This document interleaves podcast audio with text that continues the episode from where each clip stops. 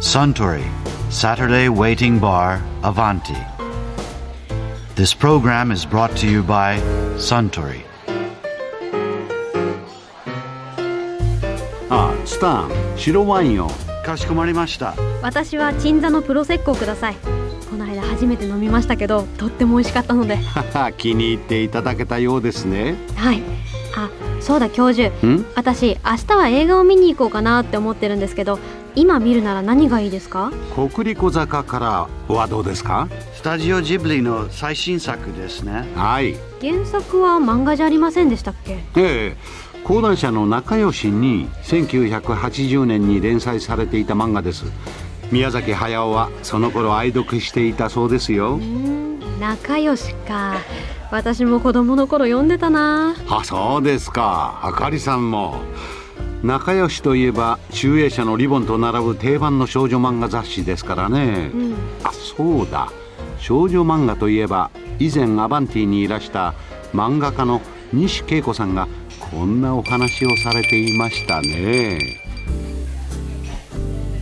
実際あの男の一生ってものすごくヒットしたじゃないですか今年。あおかげさまで。タイトル男の一生の男がはい。隣に女っていう字がついてるじゃないですか、はい。僕この字が活字であるってことすら知らなくてこれ作字だと最初思ったぐらいで。あの夫婦って読むらしいんですよ。はあ夫婦ってことはこれどこで思いついたんですか？まあもともとなんかなんとかの人生とかなんとかの生涯っていう言葉が多分すごくフレーズとして好きだったんですね。それで実際に描かれるのは男性と女性でで女性誌なので一応その主人公は女性だという体にしてあるんですけどもこの女性はまああの女性なんですが働いていて非常に社会的には男性的な役割で今まで生きてしまっている。仕事をしてるというっていうことで女でありながら男だっていうことがかかっていて。でもあれですよねそのその彼女はその女の部分でいろいろこう悩んだりとかしてるわけですよね。そうですね、はでこの感じはないに違いないと思ってつけたんですい、よ。作詞だと思ったわけねそう思ったものでそしたら後で知ってる方にこれは夫婦って読むって教わって顔から火が出るほど恥ずかしくて。それは作ってから？作ってから。もう漫画連載始まっちゃってから、これほらあのストーリーとしては、はい。その30代のキャリアウーマンの女性と、まあ、50前半の大学教授の、まあ、おじさんの恋愛ですよね、はい、あの大きな企業に勤めててきっちり社会の歯車になってる女の人の私生活っていうのを書こうっていうふうに最初思って、でそれに組み合わせるその白馬の王子様は、はい、まあ、30代の同年代じゃない方がその方が夢の世界だなと思って。年齢が近いとどうしてもあの私がこんだけ好きなんだからあんたもこんだけしてよとか、うん。そういうこうギブアンドテイクになっちゃって。まあ、男からしてもね。そうそうそうそうそう俺だっていろいろあるんだよ。お前の要求ばっかり聞いてらんないよ。ってお前だって俺にこれをよこせよって話になっちゃうからどうしても年が近いとうん。同じ条件で働いてるのになんで私だけ家事しなきゃいけないのとか なんで子供を産むのが私だけで子供を産んで会社辞めなきゃいけないの？であんたはキャリア詰めるんでしょ？畜生って話になるじゃないですか実際なんかこう私の知り合いでもちょっと遅い結婚をして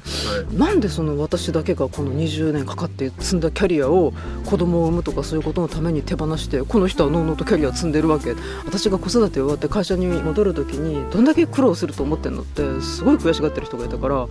そうだよな会社みたいなところにいてこう自分が今までそのキャリアの部分にすごくこう人生の比重を置いてきた人がいきなりこう家事のためにそのキャリアをいきなり捨てろってっていうのは自分の身になって考えてみた時にすごくこれは酷な話なんだな。でそういう意味ではその同い年ぐらいの男の人っていうのは非常に厳しい組む相手としては厳しいのかもしれないなと思って。で50歳を超えてるぐらいだったらばもうその人も社会的な立場がある程度ある仕事を続けていた場合にはそれなりに収入もちゃんと蓄えとかあるわけなんだから経済的にも頼っていい。だからもうキャリアは捨ててもいいわ。この人の、まあ、この人がこれだけの蓄えがあるんだから 捨ててもいいわって リアルに思うかもしれない。あの面白かったのはそういうキャリアを持ってる女性っていう主人公になされながら、はい、舞台は東京じゃないじゃないですか。ああそうですね。もうはっきり言ってこれ鹿児島ですよね。鹿児島ですね。実在の地方都市ですね。私くたびれてたの。今もそうなんですけどすごい疲れてて、うんこれから先その私どうなっていくんだろうと思ってすごい疲れてたんですよ。漫画家としてね？漫画家として疲れてて、うんこの人がやってることはまんま私がしたかったことなんですよ。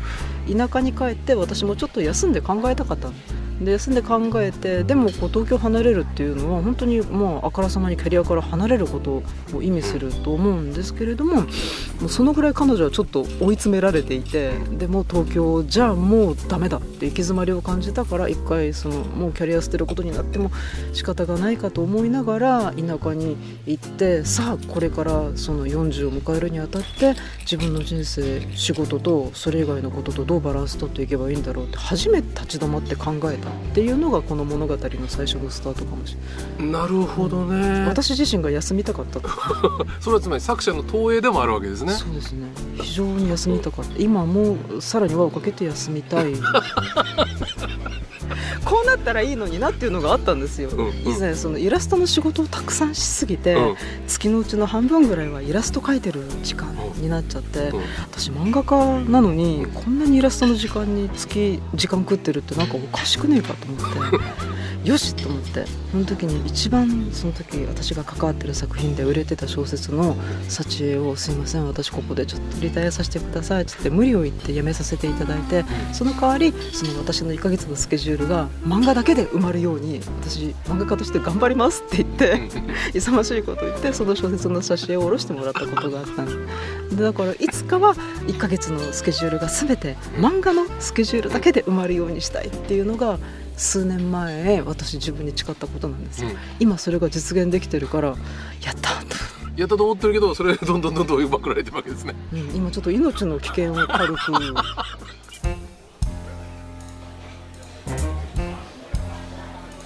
いやー西恵子さんのお話面白かったですね。あスタンもう一杯いただけるかな？かしこまりました。ところでアバンティの常連客たちの会話をもっと楽しみたいという方は土曜日の夕方お近くの FM 局で放送中のサントリーサタデーウェイティングバーをお尋ねください。東京一の日常会話が盗み聞きできますよ